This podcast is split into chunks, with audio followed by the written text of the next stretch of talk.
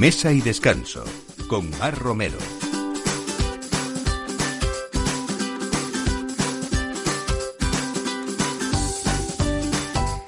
Buenos días, hoy esta es la hora en que en Capital Radio con Mesa y Descanso abrimos eh, toda esa mesa, ponemos los mejores vinos, hablamos de buenos profesionales y sobre todo de personas que velan por nuestra salud en muchos sentidos, sobre todo por el disfrute, por el ocio, por el nutrirnos bien eh, y todo esto nos lleva a que cada sábado en esta mesa tenemos personas que al fin y al cabo lo que hacen es hacernos felices, que es lo que nos importa.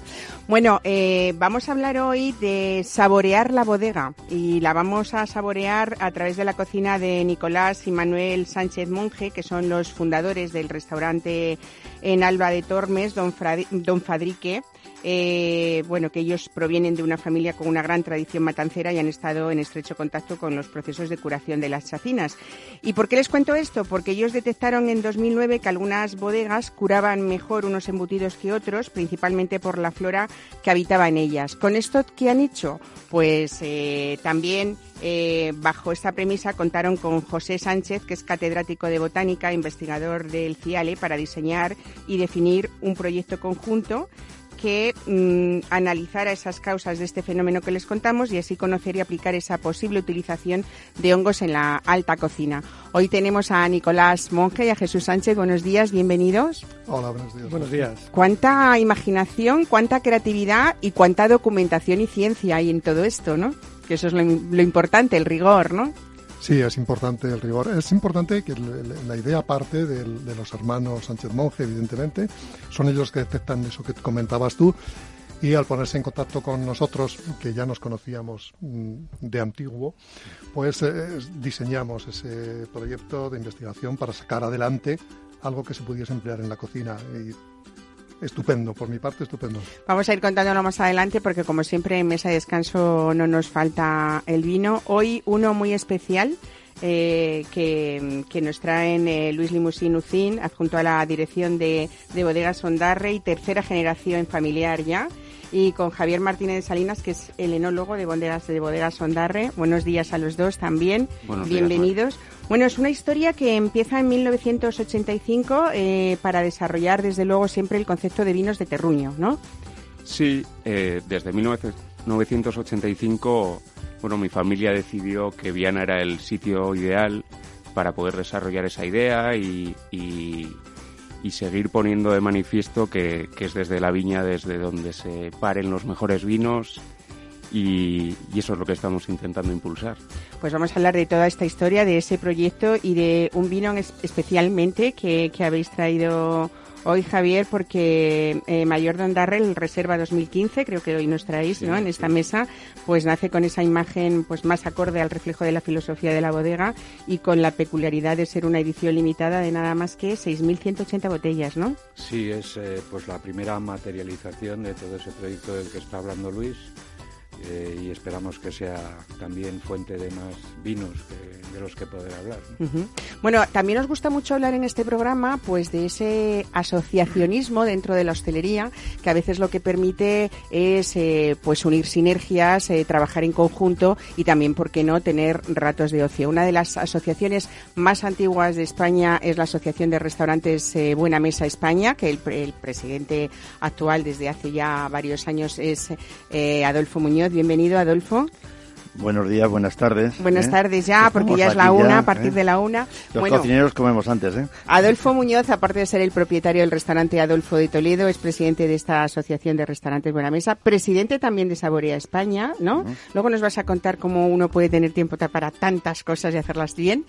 Y trabajando. Trabajando, ¿verdad? Y bueno, es que es noticia porque justo eh, mañana empieza en La Coruña y en Finisterre ese capítulo anual de Restaurantes de Buena Mesa España que se celebra 8, cada año, ¿no? A partir de las 7 de las 19.30 estaremos allí con la asamblea y, y a partir de ahí pues a trabajar y luego lo lúdico, a divertirse. Y lo lúdico. Bueno, está bonito que una vez al año, por lo menos aparte del trabajo, alguien, eh, y además una ciudad como Coruña, como Finisterre, reciba a grandes restaurantes de España, eh, con esa filosofía además que tenéis de, la contaremos después, familia, Familia y buen hacer. Familia, tradición y buen hacer. Bueno, esas tres premisas importantes que nacieron en los años 70 y que continuáis todavía con ellas. Bueno, pues todo esto a partir de ahora en mesa y descanso no nos dejen porque seguro, seguro que van a disfrutar con nosotros. Gracias.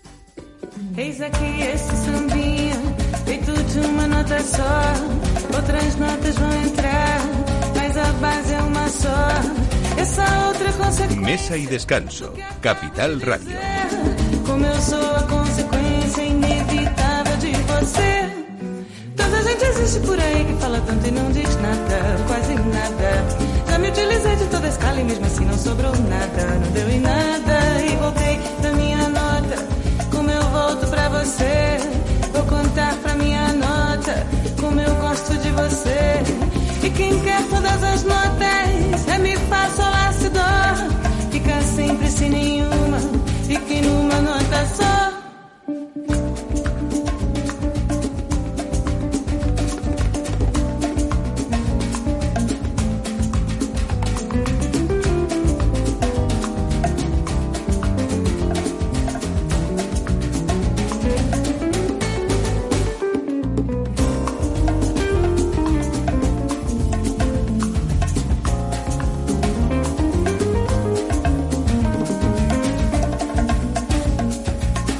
Bueno, pues les contábamos esta reciente investigación que, que junto con la Universidad de, Salamanca, eh, los hermanos Sánchez Monje han hecho en su restaurante y han aplicado, mm, porque con el objetivo de recrear esa sensación de entrar en una bodega, eh, en Don Fadrique utilizáis, Nicolás, hongos que vosotros mismos habéis criado en, en vuestro hábitat. Cuéntame esto, porque después eh, lo tenéis que hacer. Por supuesto estamos hablando de, de, hongos únicamente adecuados para la salud y luego vosotros lo aplicáis en vuestros platos. De, una sensación, una sensación. Eh, el, hecho de entrar en, ciertas bodegas nos, causaba esta sensación, sobre todo en bodegas de, bodegas de, de curación de jamón, de embutido, incluso las de quesos. Eh, esa sensación que te, que te, que, que, te transporta, que dices, bueno, esto, esto me encanta, ¿no? Esto es, esto es una pasada. ¿Cómo podía yo transportar eso a mi cocina? Y, y, entonces, pues a partir, ese fue, ese fue el planteamiento inicial y a partir de ahí, pues teniendo la suerte de conocer a, a, a José, Sánchez, Y, y, a, y, a, su equipo, pues, pues hemos, eh, hemos desarrollado para poder conseguir, claro, al final eh, te, te, encuentras con un montón de problemas, un montón de, de problemas a la hora de utilizar esto, este tipo de, de, productos, porque sanitariamente hay que tener eh, mucho cuidado, ¿no? Entonces, eh, claro, para sortear esto, pues eh, necesitas un apoyo ahí logístico importante y sobre todo ya no solo eh, personal, sino de, ma de maquinaria y instalaciones y demás. Entonces ellos pues me, me, me, facilitaron todo el trabajo, eh, lo fuimos descubriendo poco a poco, fuimos, fuimos examinando las diferentes bodegas, las bodegas mejores del mundo, de, no vamos a decir los nombres, pero que son bodegas que las tenemos ahí alrededor, Guijuelo, eh, y algunas, algunas particulares también que, que, que, yo tengo constancia de que son, de que son embutidos diferentes, embutidos que, que al final todas estas diferencias, yo me preguntaba por qué, por qué son estas diferencias. Y esas diferencias, la respuesta, pues muchas veces me la daba la flora que allí tenían. Uh -huh. Y hablando así con los mayores del lugar, pues mira, pues mira, vete a la bodega de no sé quién que tiene el hongo violeta, que el hongo violeta ese es el que te va a hacer, pues todo eso, pues, pues y buscaba ese hongo violeta hasta que lo encontraba y, y, y todo eso luego, claro, eh, había que ponerlo en, en, práctica. En práctica. Entonces ellos, pues, pues sí que lo seleccionaron, identificaron ese hongo, hongo violeta, le buscaron su ADN y, y, y, vimos que era además sanitariamente buenísimo y dietéticamente y entonces a partir de ahí pues ya digo pues esto lo uso yo no claro. Eso. o sea realmente lo que conseguís Nicolás en, con esa integración de demos en los platos es pues me imagino que conseguir más profundidad también en los sabores y, y, y, y me imagino que también aromatizar esos platos no realmente hay como dos líneas diferentes. Hay una parte gastronómica, la que yo uso, que lo que te hace es intensificar, hace intensificar, el sabor y sobre todo eh, darle más, mayor complejidad. O sea, a un mismo mantequilla que hacemos con jamón y demás, pues eh, el aportarle el hongo lo que le da es esa complejidad que, que te da, eh, pues bueno, un poco la sensación esta de entrar en una bodega, una bodega de curación.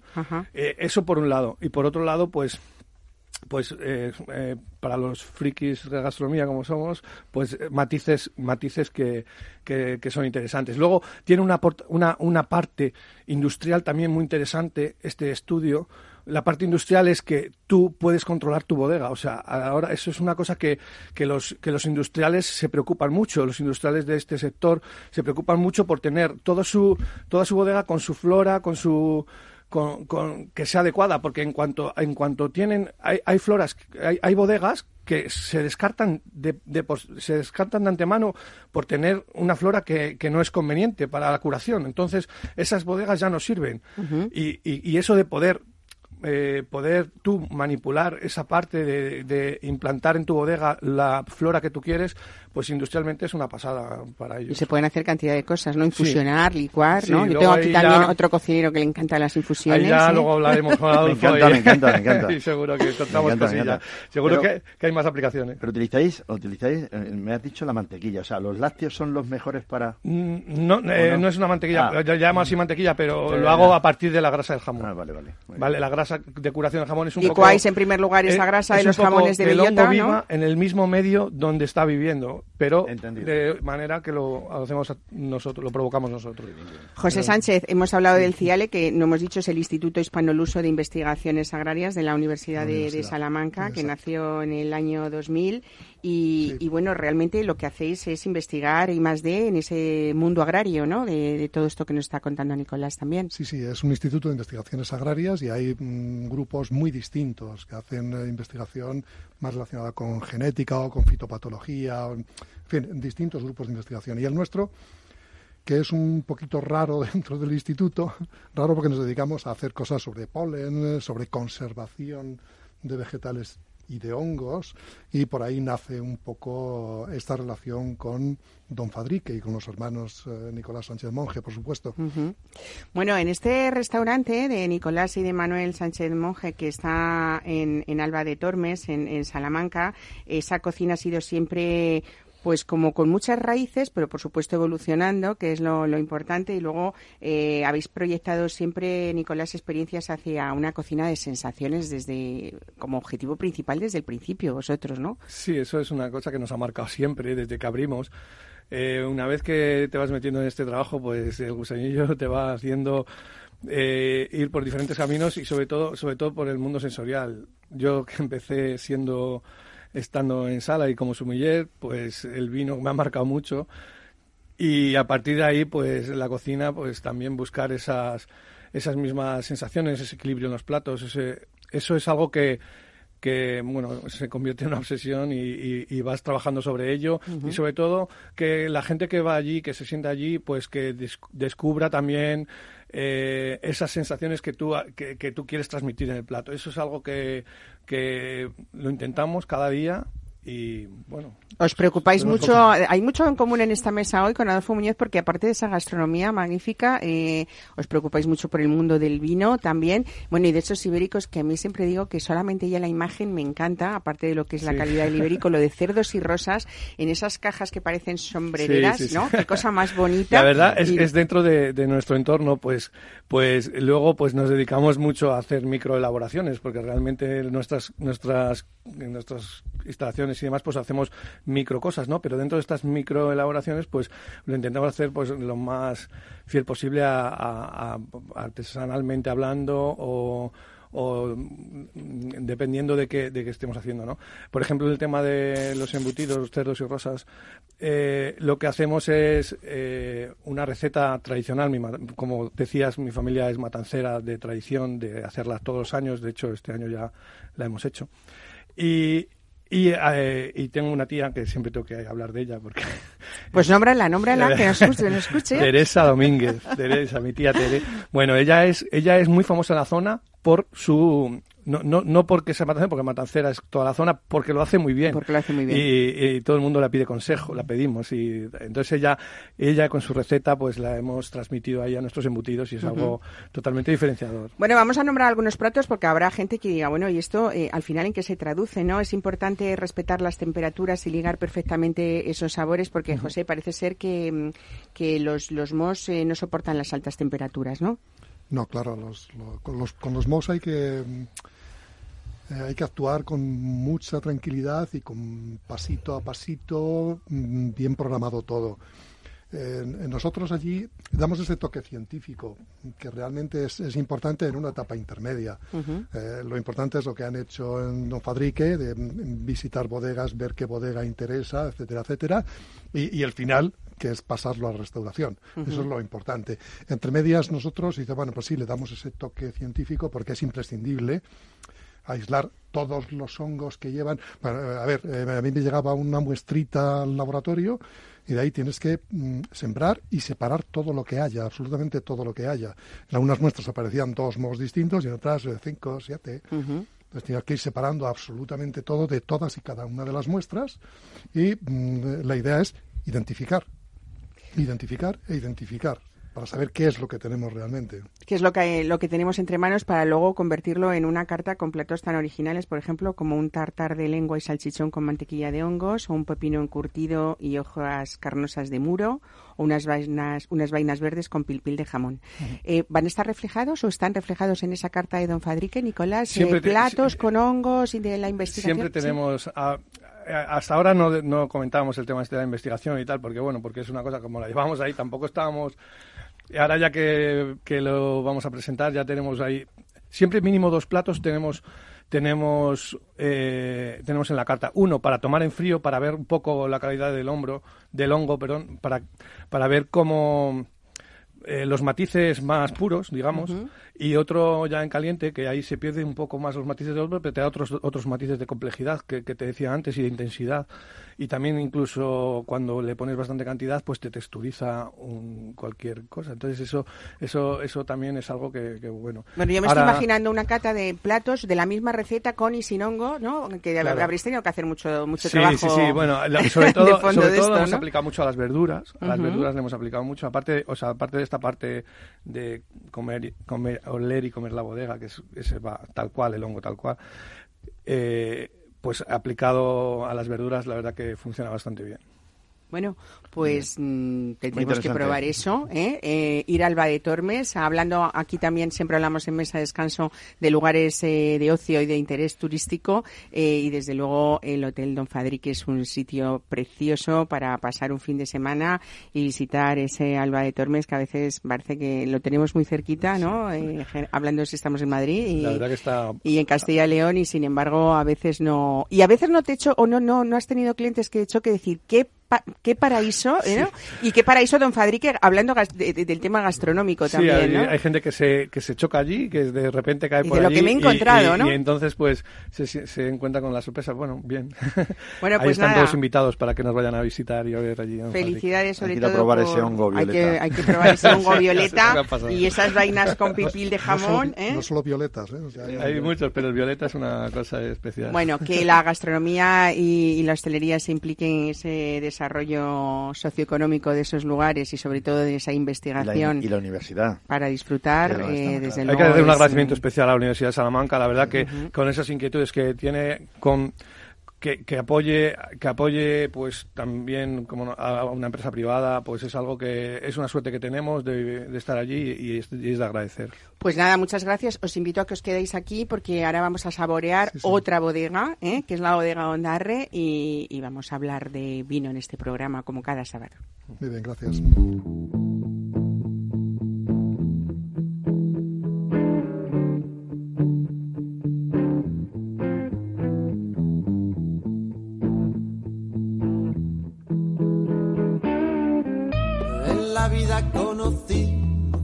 Igual a la flaca, coral negro de La Habana, tremendísima mulata, 100 libras de piel y hueso, 40 kilos de salsa y en la cara dos soles que sin palabras hablan, que sin palabras hablan.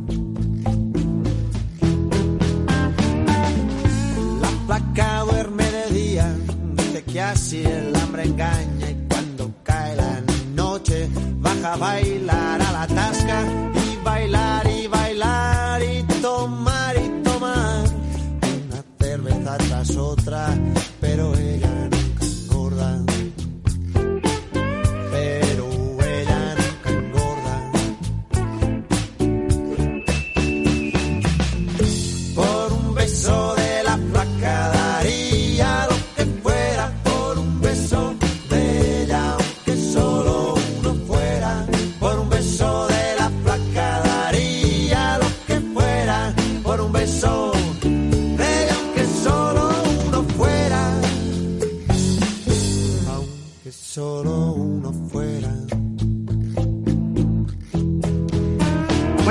ahora de otro proyecto de investigación pionero, pero esta vez en el mundo vitivinícola. Salimos de una bodega de jamones eh, y nos introducimos en ese mundo del vino con bodegas Ondarre.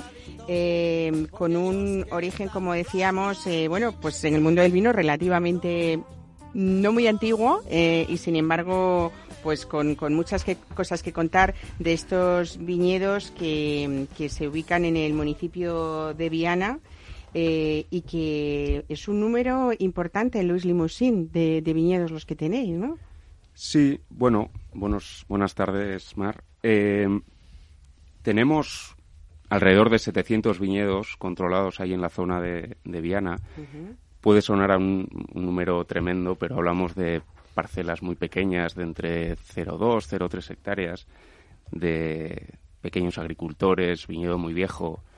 Y bueno, ahora iremos hablando, pero un poco el proyecto del que, que mencionabas lo que busca es eh, catalogar todos esos viñedos, conocer eh, exactamente de qué disponemos y nos estamos centrando mucho en, una- en un tema bastante desconocido en, en Rioja, que es el tema de los suelos.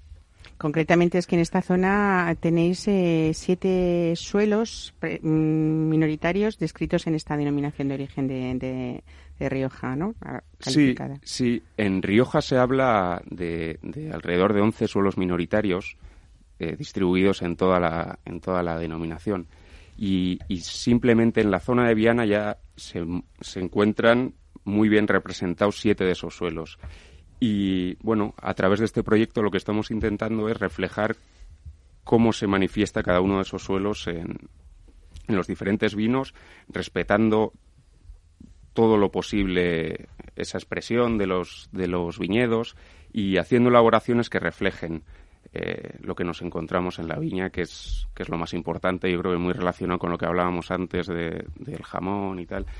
Lo que buscamos es manipular lo justo para que llegue al consumidor lo que se puede encontrar en la viña. La edad media del viñedo, Luis, supera los 30 años, ¿no? Y prácticamente está plantado todo en vaso, como aquellos viñedos antiguos y prefiloséricos, ¿no? Sí, sí, son plantaciones muy viejas, eh, no mecanizables, eh, vendimia a mano, eh, rendimientos muy bajos. Hablamos de, de parcelas con menos de 5.000 kilos, que son cantidades muy pequeñas para, si lo comparamos con otras zonas de, de Rioja, pero que dan unas calidades excepcionales que luego podremos probar. En este ejemplo hemos traído nuestro mayor Dondarre, que es un poco el, el buque insignia de- este nuevo proyecto. Javier Martínez de Salinas, enólogo de esta bodega, vosotros como o tú como enólogo es importante ver también qué parcelas van a ir destinadas a, a cada vino y esa vendimia manual cuidada con esa mesa de selección en la bodega. Yo creo que al final el vino eh, es importante que salga de la viña y que tenga las menos correcciones posibles. Supongo que es lo que tratáis en vuestro Sí, trabajo, ¿no? Lo, lo que tienes que tratar y sobre todo en las añadas eh, de calidad suficiente, pues es eh, al final el 100% de la calidad es lo que tienes en el viñedo. Entonces se trata de, de, quita- de, de- de- mantener el porcentaje más alto de calidad e intentar representar con la mayor fidelidad posible lo que el viñedo nos está dando. ¿no? Viana tiene esas características de suelo y alguna otra de variedades que es lo que nosotros intentamos reflejar en nuestros diferentes Lo que hacéis son microelaboraciones, supongo, Hacemos de cada micro- terreno, ¿no? Hacemos microelaboraciones, hacemos pruebas, estamos eh, probando viñedos que nos llaman la atención por un motivo o por otro. Entonces la, la intención es hacer pruebas, ¿no? Y de esas pruebas pues han salido pues este vino que tenéis delante, eh, pero también alguno más. Por ejemplo, tenemos un, un Valdebarón blanco que es una que es un tempranillo blanco que es eh, interesante, es una variedad eh, que tiene gracia y que vale la pena Es una apuesta, cuidar. además, en los últimos años dentro de la- las bodegas de la denominación Sí, de origen Rioja, una vuelta eh, de apuesta por los blancos, como se había hecho históricamente, ¿no?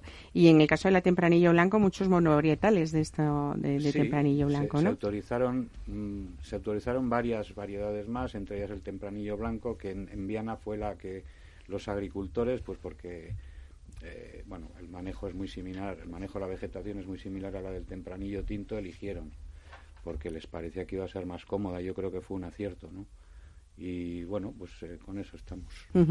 Bueno, en el caso de, de este mayor de Ondarre Reserva 2015 que nos habéis traído, que decía yo al principio que sí que es una imagen, bueno, pues acorde con esa filosofía vuestra eh, y luego hacer esa edición limitada que habéis hecho. La mayoría es tempranillo, pero hay otras variedades, ¿no?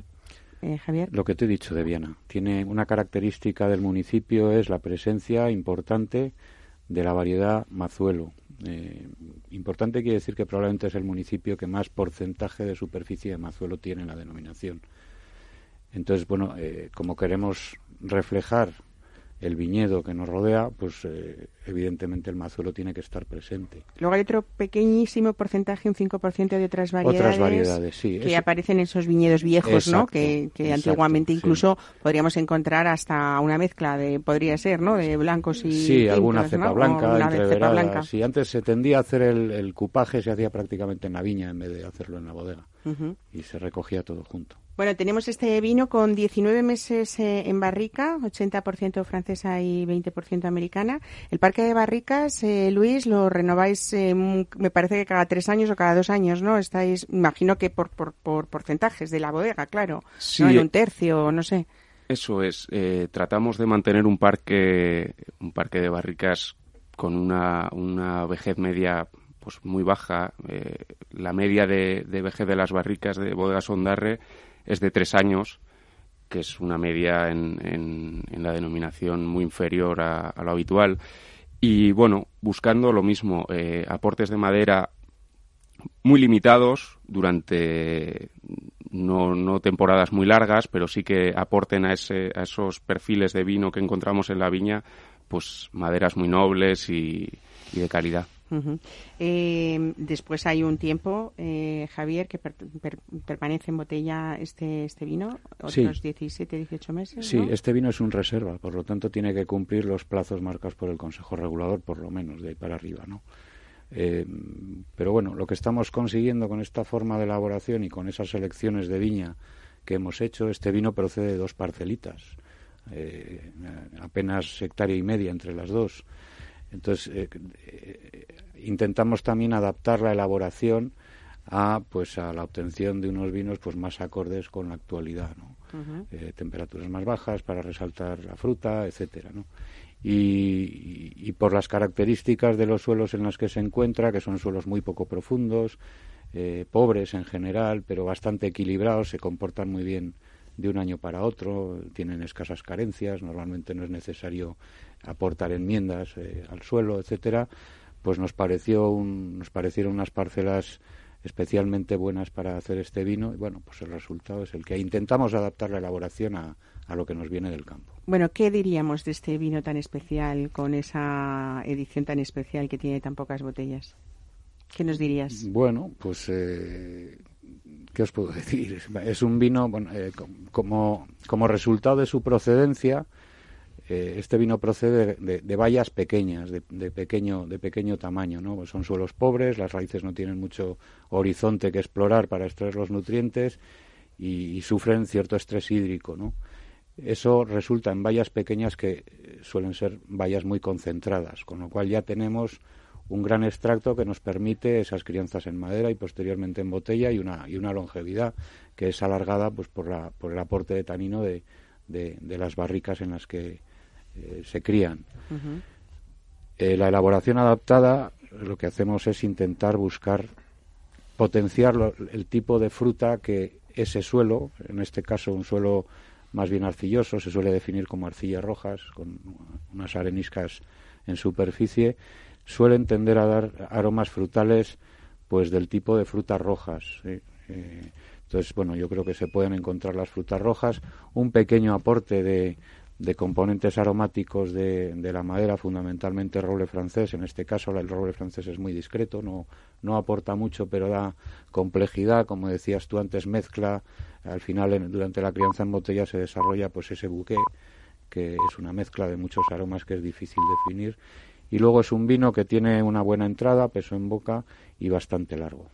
Bastante largo, bastante fresco, ¿no? Cuando hablamos de, de, de, de, reservas, a veces nos parece que pues que te vamos a encontrar con, con buscando esa largura, ¿no? Y en el tiempo, eh, pues mucha madera y sin embargo podemos encontrar, pues esto que, no- que nos está contando Javier ahora, ¿no? Eh, Luis, el hombre de Ondarre, eh, hay un homenaje ahí a un caserío familiar, ¿no? Sí, es eh, bueno desde en 1450 eh, pues se construyó el caserío familiar ahí en Azpeitia y ya con ese nombre que también eh, Ondarre en, euskera evoca la tierra y bueno ya desde, desde la fundación de la bodega se quiso se quiso respetar ese nombre y es un poco la idea que, que esta tercera generación mi hermano Pedro y yo pues estamos intentando impulsar y, mantener. Bueno, hay que decir que Bodegas Ondarre eh, pertenece a ese grupo Olarra que dirigiste tu hermano y tú. Sí. Eh, ¿Encontramos en este grupo Cava también, en Rioja? Sí, en Viana, eh, en la misma bodega de la que estamos hablando, elaboramos cava, eh, una elaboración bastante, bastante limitada, hacemos menos de, de 40.000 botellas al año. Y sí, desde 1985 estamos elaborando cava allí, en Viana. Bueno, pues hablamos de eso, de producciones limitadas, de parcelas de viñas viejas, de buscar ese carácter de la tierra del que proceden. Y es verdad, Javier, que hay una tendencia en esas eh, bodegas relativamente grandes a hacer estos vinos de pequeños terrenos con suelos diferentes para que cada uno tenga una personalidad propia y sean diferentes entre sí, aunque sean de la misma bodega, ¿no? Sí, bueno, esto en realidad es una bodega pequeña eh, dentro del grupo, pero es una bodega, bodega pequeña que hace sus propios vinos, incluso eh, comercialmente el tratamiento es diferente. Pero yo creo que es la apuesta que hay que hacer. El otro día, y lo he repetido en varios sitios porque me gustó, eh, un periodista riojano, después de explicarle cómo era Viana, el término, los suelos, etcétera, todo el asunto, como eh, al cabo de los años vimos que la zona norte de Viana era la calidad era superior a la zona sur, pues porque es una zona de barrancos, de, parcelas muy pequeñas, difícil de mecanizar, eh, absolutamente de secano, porque no hay manera de hacer ahí un- una instalación de riego.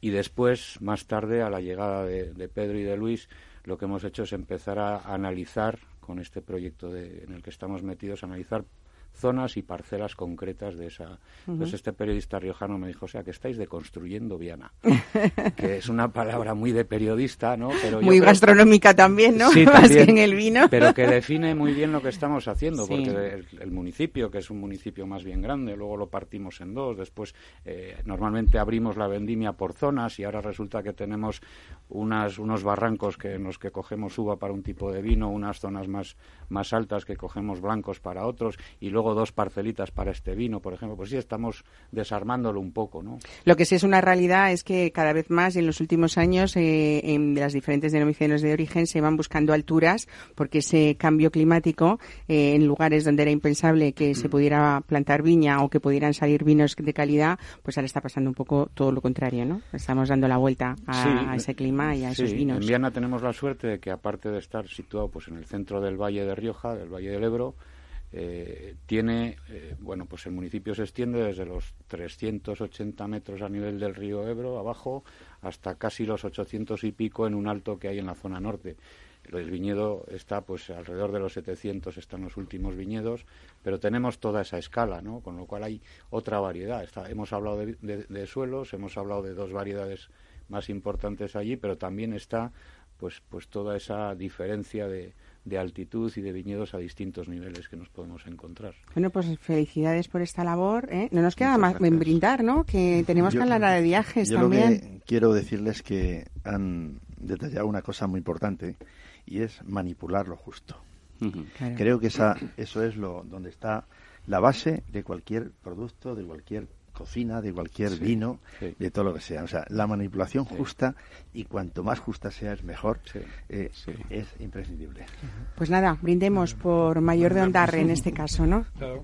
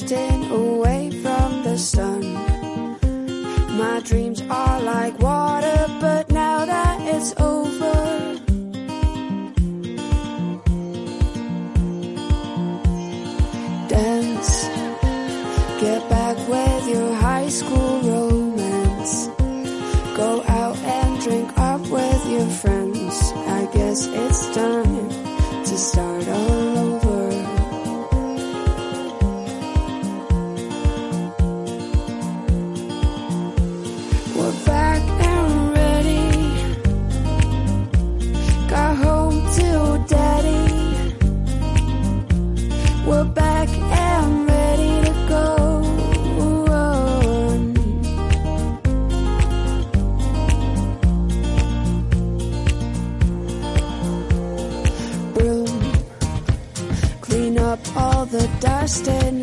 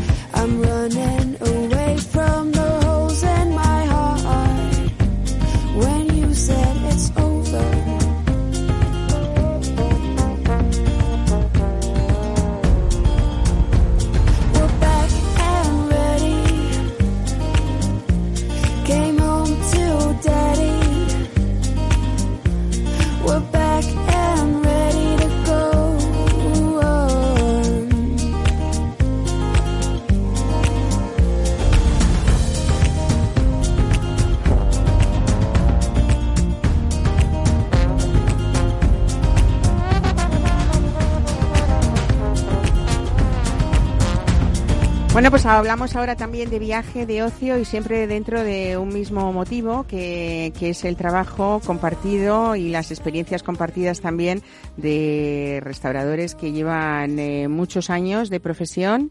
Adolfo Muñoz, presidente de la Asociación de Restaurantes Buena Mesa de, de Buena Mesa España. Pues tengo, tengo mucha suerte de, De dirigir este equipo, de dirigir ¿no? este equipo mm, con restaurantes que ya llevan ciento y pico años abiertos, verdaderamente, y, y la verdad es que esa, esa tradición no la podemos perder. Claro, porque esta asociación, decía yo antes, que empezó en los años 70, ¿eh? Sobre es. todo con una mayoría de, de hosteleros catalanes, ¿no? Sí, Pero es verdad que hay en esos restaurantes terceras y cuartas generaciones ya y, Y- alguna quinta ya por ahí incongruencia, fogones. Fíjate incongruencia que estos hoteleros catalanes fueron los que hicieron esta buena mesa de España y resulta que lo que querían es tener en cada provincia un restaurante o dos para el mapa español tuviese para que el mapa español tuviese realmente eso y bueno eh, pero es que es la verdad nació esta asociación así o sea y, y seguimos en España o sea que todavía no, no, no, no Seguimos, no- seguimos, no nos lo han en quitado. España, ¿eh? cuidado.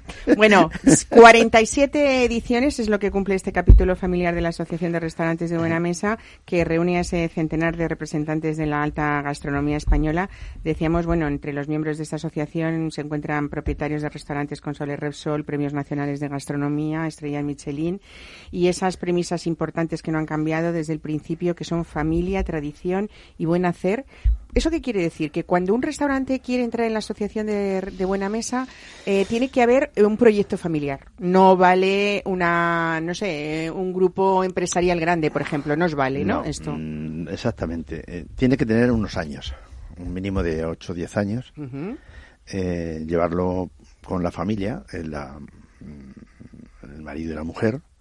O eh, los el- hijos, el- hermanos, El, o- el- el marido o la mujer y los hijos, eh, los abuelos, etcétera. Es decir, lo que no mm, podía entrar mucha gente más en la buena mesa, pero nosotros tenemos ahí ese ese tope donde verdaderamente pues tiene que ser eh, nos interesa mu- mucho la buena cocina la cocina mm, la cocina muy tradicional eh, alguien tiene pues una cocina mucho más por ejemplo, Evolucionada, el ¿no? caso el caso de, Ar- de Juan María Arzaz pues eh, bueno está ahí es el eh, como Es el padre es de- el padre de todos de casi, todos. de todos nosotros es decir quiero decirte que, que bueno que eso es lo que pretendemos siempre y lo que y lo que Bueno, que familia, tradición y buen hacer no significa solo mm, eh, eh, esa cocina tradicional que nos podemos estar imaginando todos, porque No. dentro de todos vosotros ha habido una evolución Claro. importantísima a través de estos años. Había callos antiguamente que eran con mucho chorizo y mucha morcilla y ahora hay callos sin, sin solamente con morros y, y patas. Que es tu caso, ¿no? Que es tu caso, casi. Oye, ¿tú comes o desayunas, me contabas una vez todos Sí. los días callos? Un mes sí, un mes no. Todos los días desayuno callos. Pero ¿cómo son esos callos? ¿Ya es- hervidos y ya está? Hervidos con agua mineral, lógicamente,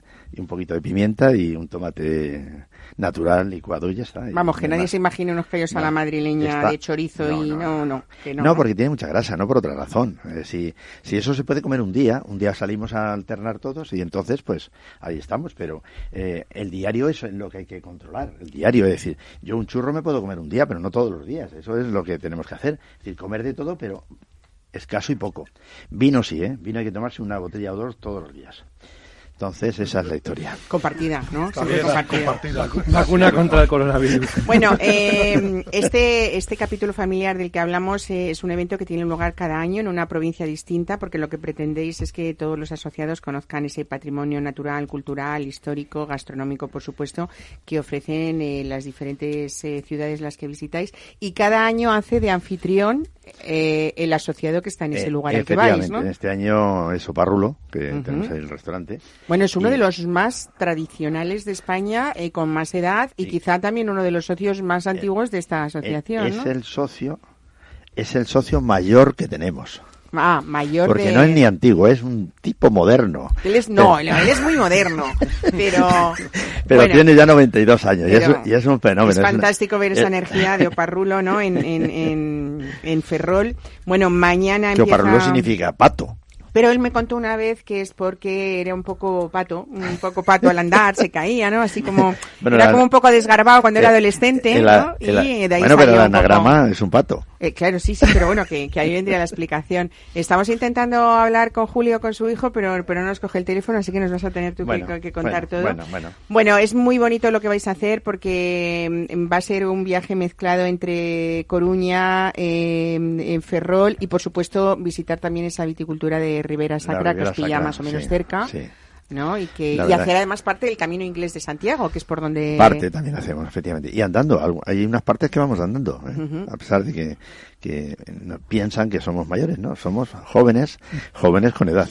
Bueno, eh, hablando de estos jóvenes que habéis sido también y que seguís siendo, es que hay una asociación muy vinculada a vosotros, que es la de restaurante, la de jóvenes restauradores de España, que pertenece a jóvenes también. restauradores de Europa. Eso es. Y que vosotros, cuando son señores cumplen 40 años, que ser muy joven, los Le- acogéis le- en vuestro les acogemos, seno, ¿no? A- a- les- en la buena mesa. Los pasamos a la buena mesa, ya, ya los pasamos a la buena mesa, porque entre otras cosas los jóvenes restauradores son los que, bueno, los que verdaderamente muchas veces pues hacen cocina un poco más actualizada y demás, y entonces también hay que, eh, yo creo que la juventud es, es apasionante.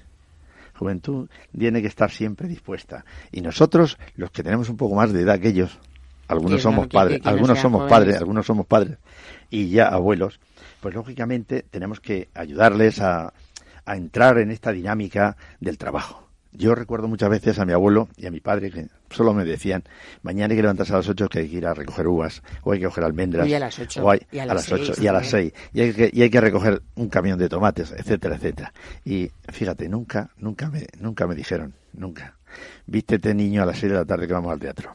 Es decir, eso eh, es lo que te han dado ellos, el trabajo.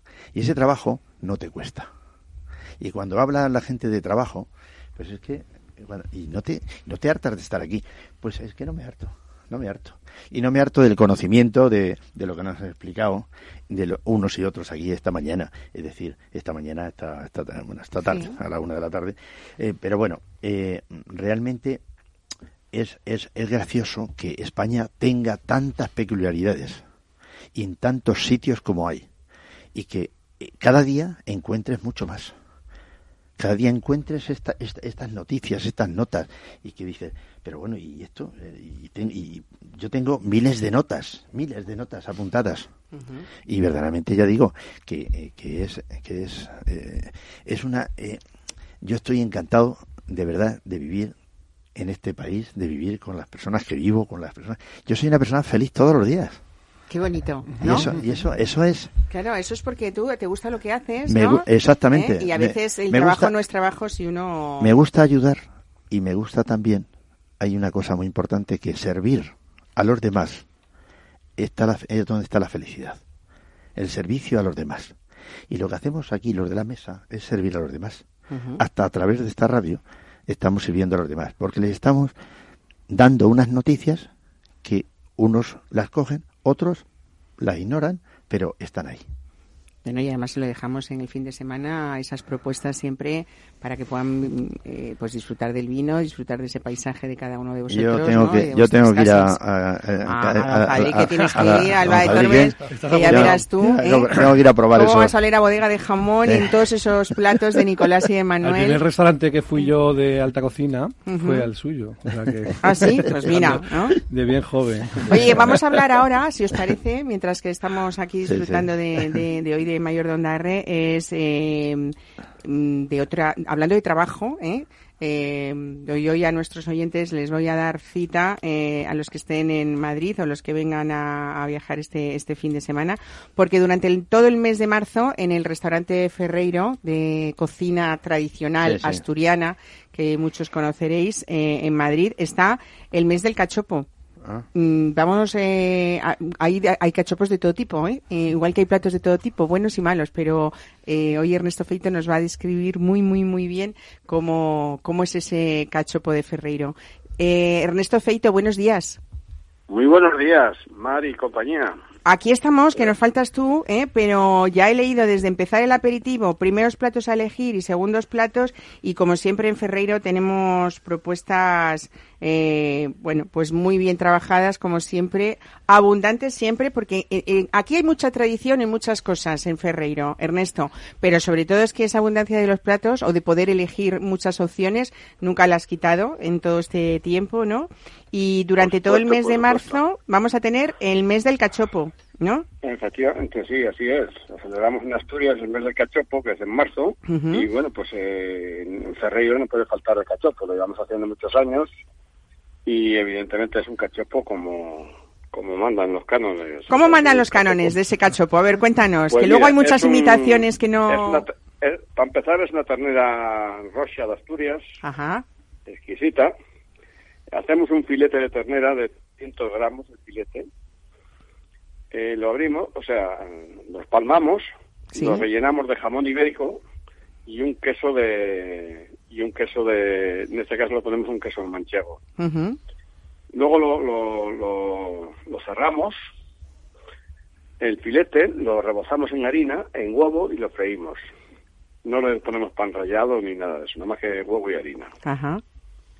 Lo, lo, lo hacemos así, hacemos un filete, un cachopo que está exquisitamente bueno, bueno, bueno, pero bueno para decir basta, ¿eh? De No, no, doy fe, doy fe de eso. Créanme que, que está muy bueno.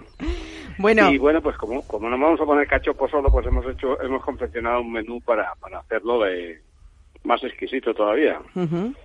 Y el menú empezamos con un aperitivo, que es el bollito relleno de chorizo, el clásico de Ferreiro, el chupito de crema de verduras. Luego tenemos un primer plato para elegir, que es una ensalada de tomate, aguacate, queso fresco, endivias y nueces, o una penca de acelga rellena de jamón ibérico en salsa de verduras, algo exquisito, o un, ya que estamos en vigilia, pues un potaje de garbanzos con espinacas y bacalao. Qué rico Eso es el primer plato para elegir. por Dios, sí. Y luego tenemos un segundo plato de- para elegir que es en- ponemos pescado también, que son unos lomos de pez limón en salsa verde con langostinos, o un lomo de merluza a la parrilla con ajitos y panaderas, vamos a la, a la, a la bilbaína, vamos, Ajá. la palabra. Y en carnes tenemos evidentemente el cachopo, no puede faltar nuestro cachopo, y lo acompañamos también con un jarrete de cordero asado para que elijan uno de estos cuatro platos. Bueno, qué bien, ¿no? Para quien no le guste el cachopo. y de Tenemos postre- postre, ¿no? Venga, postre. Y después que le vamos a poner una tarta de queso con helado artesanal o un sorbete de limón batido con cava Brut Nature. Y todo esto, lo mejor de todo esto es el precio. Cuéntame. Por 25 euros. Bueno, todo lo que han visto ustedes eligiendo platos, madre de mi vida. Oye, una duda que tengo, Así Ernesto. no ganas dinero. ¿Por qué, A ver, a ver. por qué, eh, em, es en marzo el mes del cachopo? ¿Hay algún motivo en concreto o por tradición simplemente? Yo creo que es por tradición. Es un mes todavía que hace fresquito, que un plato que llena bastante. Eh, yo creo que es por tradición. La verdad que no te sabría decir. No te voy a mentir.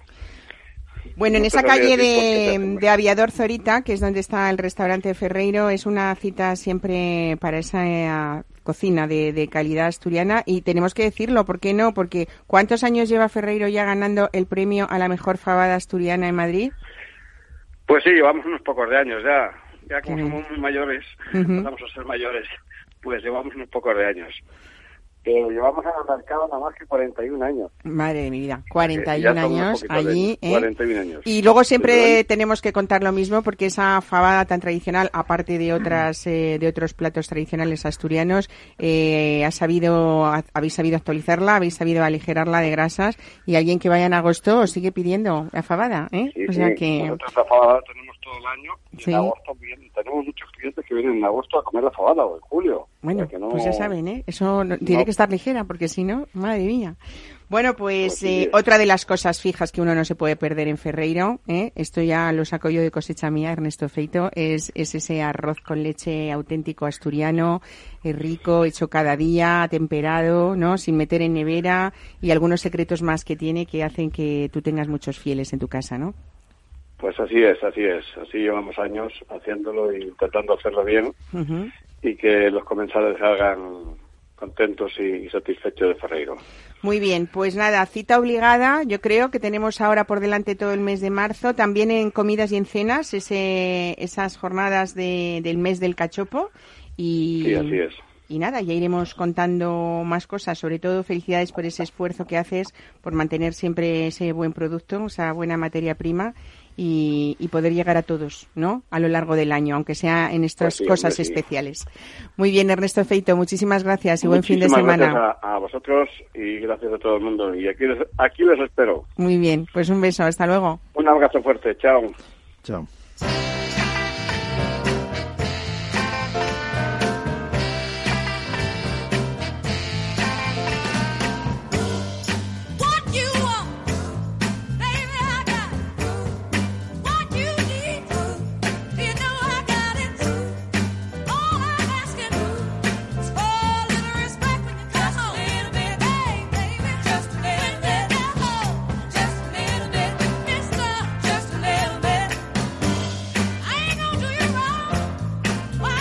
Bueno, pues ya saben, también este fin de semana, para quien esté cerca de Coruña, de Ferrol, esa alta gastronomía española desde el día 8 hasta el día 10 de marzo. Cuando vean empandada a todos esos cocineros con su chaquetilla de restaurantes buena, de buena mesa España, eh, verán, bueno, pues esa, esa, ese trabajo y esa lucha constante de tantos años por ser eh, algo destacado dentro de esa gastronomía. Ha sido una labor Bueno, fantástica la que habéis hecho, ¿no? La eh, verdad, la, ver- la verdad es que desde los antiguos hasta los que están ahora ya se van incorporando algunos nietos, pues eh, se ha hecho una labor muy importante. Dinos Eh, algunos nombres de los que estén en buena mesa, eh, tan tradicionales como puedan ser, pues Cándido en Segovia, Duque, Cándido Duque, eh, José María, los del Faro en caba- Cádiz, caballo, Caballo Rojo en Caballo Córdoba. Rojo, el Faro en Cádiz, eh, este Oparrulo en, en, en Oparrulo. Coru- Coruña, Ferrol. En Murcia tenemos a, a la- a restaura- dos restaurantes, tres, José María también está. Ujú, los churrascos. Eh, no, los churrascos, mm, sí, los churrascos son de Córdoba. churrascos. No, no, pero también José María, los churrascos. Ah, los en- churrascos, en- en exactamente, Murcia. sí, sí, Ujú. exactamente. En Córdoba, bueno, los churrascos también. Y luego está este... Robles en Sevilla. Robles en Sevilla. Bueno, grandes, Eh, en- en grandes, siempre, sí. personas y grandes... Sí, sí, sí, sí, ya te digo. Y en, en el norte, pues, en el norte tenemos bastantes también. ta- San Vicente la Barquera también. Y en Cándido Iglesias en Barcelona. Los de Rías de Galicia, eh, ¿no? Los de Qué familia en más Navarra también, exactamente, sí. Y ellos están colaborando con con esta cocina tan tan, tan importante que es los, con los, los, eh, Con los hermanos eh, y demás. Bueno, eh, la verdad es que sí, la verdad es que, pero es un, más que nada es una familia, es un, es algo, es algo importante, es, es ese, ese es el corazón. Habéis tratado de no perder la humanidad eh, y además desvelaros secretos que eso hace años, supongo que en los años 70 eso- cuando se creó la Buena Mesa no, no, no eran tan amigos de compartir secretos en, eh, culinarios, ¿no? Ahora ya es diferente. Bueno, por eso se hizo realmente que en cada provincia hubiese uno. Es decir, tú cuando mm, estás al lado en la misma calle, a lo mejor tienes un poco de envidia de que se llena y este o no- otro no se llena. Pero cuando estás en otra provincia, se lo mandas tú directamente. Es decir, esto es lo que hay. Eh, a pesar de que a partir de 80.000 eh, habitantes no había que tener más, más, más que a partir de 80.000 dos y a partir de 200.000 pues se podían tener tres, ¿no? Pero realmente no se, se buscaba tener en cada el mapa el mapa eh, español se, se, se, buscaba eso, se buscaba que en cada ciudad, en cada en cada lugar hubiese una, una persona. Ya inclusive hay pueblos como Almansa, como Albacete, como decir, de en- Pincelí, en Cuenca, está- eh, es decir, en todos esos sitios hay siempre gente que, que están ahí y, y que, y- y que vas a esos sitios y, se, y se come de maravilla, se come de maravilla. Y el trato sobre todo, porque el trato es con un mm, con una familiaridad enorme. Y entonces nosotros, inclusive Valladolid, Soria, todos los sitios estos, y cuando vamos a un sitio de estos, pues eh, decimos este eslogan. Cuando vayas a una en casa de un amigo, en casa de un amigo, pues no pidas la cuenta por si se equivocan y te la dan, ¿sabes? Y No digas eso que vamos a ir todos como amigos a los restaurantes de buena entonces- mesa y, y no entonces- vamos a pedir bueno, la pues cuenta. hay que, hay, que, hay que ir, hay que ir. Ya veremos a ver si luego te dejan. Es como, es como cuando dices Toledo, Toledo patrimonio de la humanidad. Pues claro, es de todos. Yo digo, Claro. aquí nadie es, aquí nadie es, todo el mundo es, es de la casa. Claro. Y aquí nadie. Pero viene. todos aportan, todos aportan. ¿no? Todos, pero lo único que no les permitimos es que se lleven una piedra ni se lleven nada. No, eso no, por favor. Cuiden ustedes el, el patrimonio cultural y histórico. Exactamente. Bueno, eh, Nicolás eh, Sánchez Monje, recuerdos a Manuel. eh, Felicidades por esas sinergias con la investigación. José Sánchez, ha sido un gusto tenerte aquí hoy también. eh, que la Universidad de Salamanca colabore en estas cosas, me encanta contarlo. Para mí ha sido estupendo participar en esa investigación y participar en, en este, en este proyecto, aquí. ¿no? Bueno, Estupendo. ahora ya cuando vaya yo a Don Fadrique, mm, en cada plato voy a poner yo especial interés en respirar ese aroma bodega, a bodega de jamón, ¿no? Bueno, y Luis Limusín y Javier Martínez de Salinas, muchísimas gracias por traernos hoy, bueno, este vino tan especial, a hablarnos de vuestro proyecto y ver cómo la búsqueda de las cosas bien hechas y especiales es, es importante también, ¿no? Y importantes son ustedes los que nos escuchan también cada fin de semana en Mesa y Descanso aquí en Capital Radio con este equipo Alberto Coca en la realización y Ana de Toro en la producción. Apúntense ustedes en esa agenda gastronómica que les recomendamos todos estos lugares y estos proyectos preciosos y sobre todo disfruten del fin de semana con amigos y familia. Pásenlo bien. La semana que viene volvemos el sábado.